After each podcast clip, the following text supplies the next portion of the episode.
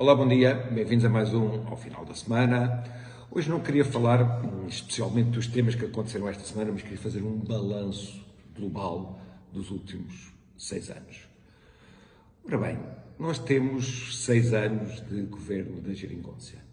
Eu penso que não há ninguém que não esteja completamente cego pelo hum, clubismo político que possa dizer que nós estamos agora substancialmente melhor do que aquilo que estávamos há seis anos. Sim, Passos Coelho eh, teve um governo de quatro anos em que governou com um programa, foi assinado pelo PSD, pelo PS e pela Troika. Não tinha grandes margens de manobra. Na minha forma de ver, eh, a gestão de Passos Coelho foi, foi de uma forma geral decente, quer dizer, eh, não tendo muitas margens de manobra, nós podemos dizer que houve coisas que podia ter feito de uma forma e houve coisas que podia ter feito de outra forma. Mas penso que em termos globais, defendeu os interesses do país, teve coragem de enfrentar o Ricardo Salgado, portanto, penso que fez um trabalho que seja decente. Agora, concordando ou não com Passos Coelho, Passos Coelho deixou o país com um cadastro limpo.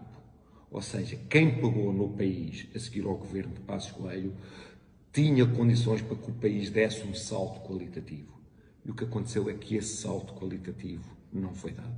Ninguém, conforme eu disse, pode dizer que o país está substancialmente melhor ou mais bem preparado, mais competitivo do que estava há seis anos, há seis anos atrás. O que aconteceu, a grande mudança que o país teve nestes seis anos, foi que se habituou a essa mediocridade. Ou seja, nós perdemos completamente a ambição.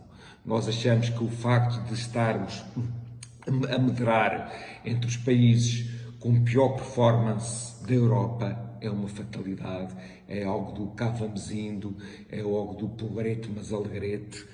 Eh, Portugal perdeu completamente a ambição. Quando nós perguntamos qual foi o projeto de António Costa ao longo destes seis anos, qual foi o projeto de António Costa para o país, o projeto de António Costa foi manter-se no poder. E tem sido feliz, ou, ou tem sido um bom político nesse projeto, uma vez que está lá há seis anos e continua à frente das sondagens. Se houvesse eleições, deveria ganhar de forma relativamente folgada. Eu penso que até já aqui conversei isto, que era Sócrates ainda tinha meia dúzia de ideias para o país, tirando o facto de ser um trafulha, era uma pessoa que teve algumas ideias. O único projeto de António Costa foi manter-se no poder. Dizer, quando António Costa defenestrou seguro, porque tinha ganho por, por pouco chilho, e após ter perdido as eleições, que qualquer pessoa com um bocadinho de vergonha na cara teria enfiado o rabo entre as pernas e ido-se embora, ele viu o que é que eu posso fazer para hum, manter a minha carreira política. Claro que aquilo que é o interesse do país é completamente à parte, isso é completamente irrelevante para, para Costa. E ao longo destes seis anos, nós lentamente fomos amolecendo, fomos criando essa cultura de mediocridade e chegamos aqui, a este ponto em que o país não ambiciona. Falando também só um bocadinho no atual momento político e se haverá eleições ou não haverá eleições. Eu penso que não haverá eleições. Penso que não haverá eleições e isto porquê? Porque os partidos que podem evitar as eleições são os partidos que mais ganham a evitar as eleições. Ou seja, os partidos que melhor podem eh, evitar as eleições é o Bloco de Esquerda, é o PCP viabilizando o orçamento e se não o fizerem e se houver eleições vão ser os partidos mais prejudicados.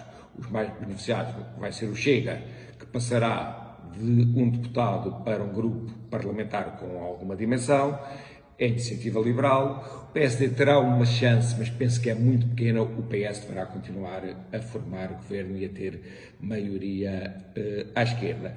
Agora, se me perguntam assim, e é líquido que, ou seja, se eu tenho a certeza que não haverá eleições? Não, não tenho. E lembro-me que hum, do, quando o PRD, que era o partido que tinha mais a, a perder em provocar eleições, provocou eleições, a primeira maioria a Cavaco Silva, o PRD cometeu o seu suicídio político e fez isso.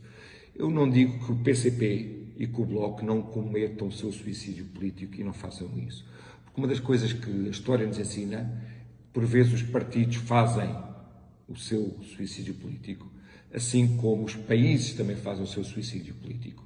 No caso de Portugal, nós estamos a assistir a um que muito lentamente, muito lentamente, tem levado o país a este ponto. Era isto que tinha para vocês. Cá nos vemos para a semana. Um bom fim de semana.